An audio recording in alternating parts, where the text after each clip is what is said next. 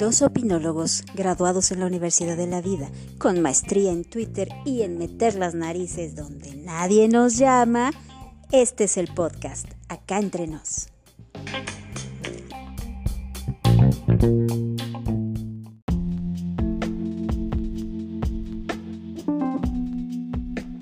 Me voy. Me voy, pero quiero que sepas que no es por lo que me dices de que me has acusado de haberme gastado todo el sueldo que me diste en frivolidades y en cosas tontas. Tengo que pensar las cosas y tengo que calmarme y calmar los ánimos.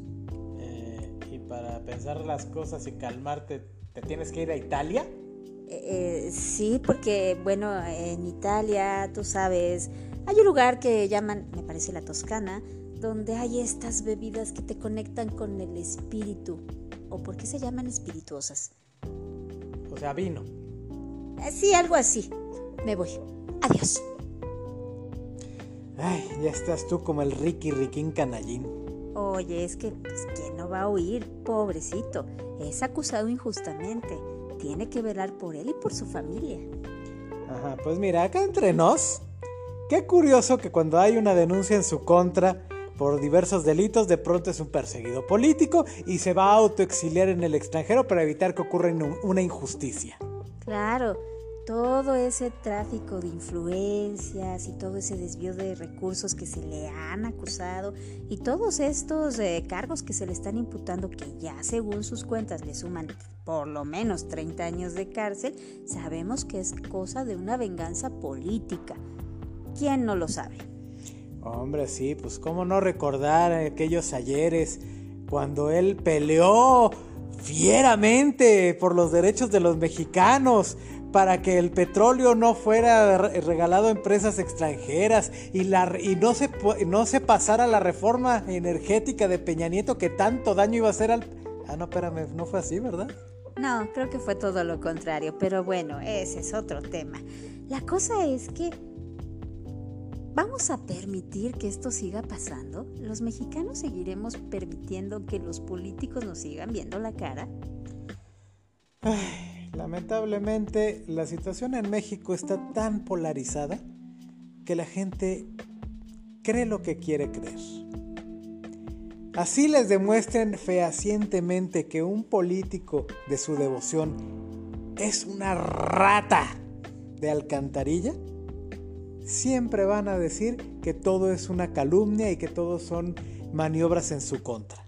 Del mismo modo que les puedes presentar al político más honesto, pero como es del partido opositor, siempre será un desgraciado.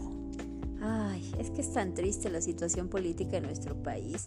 Si tú hicieras una encuesta al azar, con gente de varios puntos, solamente del sitio donde nosotros vivimos, y les preguntas si creen en la honestidad de los políticos, ¿tú qué crees que responderían? Probablemente todos te digan que nadie cree en los políticos honestos, pero probablemente todos te digan que su candidato es el menos peor. Ese es otro asunto también. Digo, ¿cuántos no votamos en el pasado 2018 por el menos peor? Y no es la primera vez que lo hacemos. Creo que tú y yo caímos en eso. Dos veces por lo menos. Así es, y bueno, es muy triste. La verdad es que veo difícil que la situación política en México mejore, sea el candidato que sea el que esté en el poder. Todos prometen lo mismo, todos prometen solucionar, todos prometen dar empleo, todos prometen mejorar la calidad de vida en México, pero pasan sexenio tras sexenio, partido tras partido y seguimos igual. Eh, de hecho, podemos verlo. Por lo menos el caso de tres presidentes que durante sus gobiernos no hicieron absolutamente nada, que dejaron al país en una situación lamentable. Ah, pero eso sí, al siguiente presidente se atreven a darle consejos de cómo hacer las cosas bien. Sí, resulta que ya después de seis años en el poder y cuando ven los errores de otro, ahora sí se les ocurren las mejores ideas, tienen las mejores soluciones para que el país funcione. Sí, después del niño ahogado quieren tapar el pozo. Efectivamente. Y como en el caso por lo menos de cierto político, todo iba a la perfección. Curiosamente, terminando su sexenio, un montón de sus colaboradores están tras las rejas. qué será? Y todavía peor, muchos de ellos se atreven a decir, lo siento, se atreven a decir que ellos jamás se enteraron de que esa gente que era tan cercana a ellos estaban haciendo lo que estaban haciendo. Nunca se dieron cuenta de que estaban actuando mal, de que eran corruptos, de que hacían tranzas, jamás se enteraron.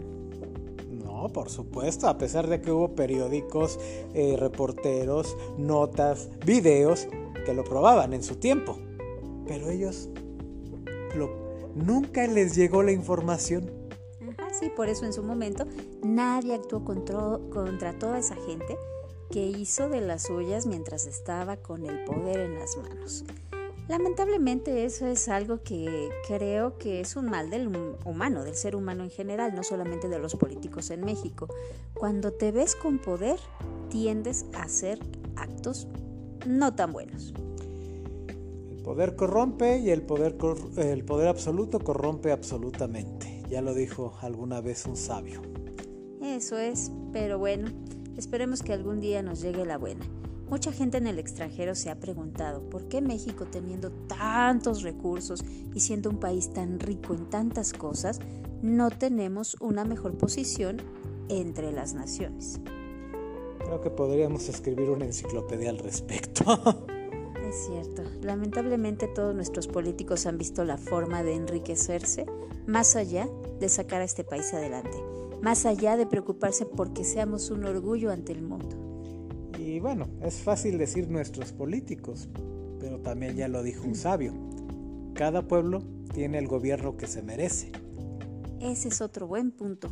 Generalmente apuntamos el dedo hacia allá y dice, ah, dice por ahí un dicho que cuando señales con tu dedo índice, recuerda que otros tres dedos te están apuntando a ti.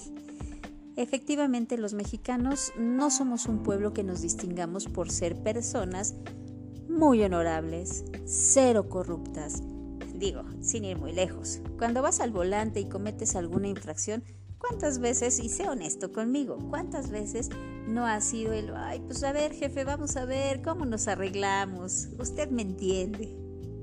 Los caballeros no tenemos memoria. ok, disculpa aceptada por ahora. sí, efectivamente, y no solamente hablamos de eso, o sea, ¿cuántas veces actuamos por nuestra conveniencia? A veces en las cosas más simples sin importarnos quién se perjudica en el camino. Cosas tan simples como me da flojera buscar un bote de basura, entonces la tiro en cualquier parte, sin pensar que esa basurita que tiré se va a acumular con otras basuritas que otros tiraron y van a terminar provocando que se tape una coladera y haya una inundación en la próxima lluvia. Sí, digo, además de que evidentemente contaminas el ambiente, contaminas el agua de los ríos y bueno, es un sinfín de malestares. Justamente hoy veía una publicación en uno de los grupos de Facebook. Una, chica citaba que ella hacía limpias comunitarias en su localidad. Se juntaba con vecinos y levantaba basuras. Y hizo un comentario muy atinado. En una foto que publicó había una serie de latas de cerveza, vacías evidentemente. Y ella comenta, pesan más las latas llenas que las latas vacías. Si las puedes cargar llenas, ¿por qué no te las puedes llevar cuando ya las vaciaste? Exactamente. Y ese solo es un pequeño ejemplo de la conducta de los mexicanos. Hablemos de graffiti, hablemos de tapar de tapar a nuestros amigos o a nuestros familiares, aún sabiendo que lo que están haciendo está mal. Pero ¿cómo voy a echar de cabeza a mi compadre? La familia es lo importante, hay que cuidarnos y protegernos ante todo. Sí, es correcto. Bueno, más bien no es correcto, pero así somos. ¿eh? Esperemos que algún día todo esto cambie. Y yo siempre he dicho que la mejor forma de empezar el cambio es uno mismo. Y si ya tienes hijos, pues educarlos de una mejor manera, darles el mejor ejemplo, guiarlos por un mejor camino. Si ya sabes lo que está mal y te quejas constantemente de que el mexicano hace esto, ¿por qué somos así? ¿Por qué la impuntualidad? ¿Por qué lo mal hecho? ¿Por qué? Pues hagamos la diferencia y eduquemos a las nuevas generaciones en una mejor dirección. Así es. Y bueno, aprovechando para darle un mensaje al candidato Ricardo Anaya, que tanto miedo tiene. Candidato, existe algo llamado amparo que evite que vayas a la cárcel siempre y cuando puedas demostrar que las acusaciones en tu contra son injustas. Así es. Así que ahora sabemos por qué prefiere el autoexilio, ¿no? En fin, nos escuchamos la próxima. Bye.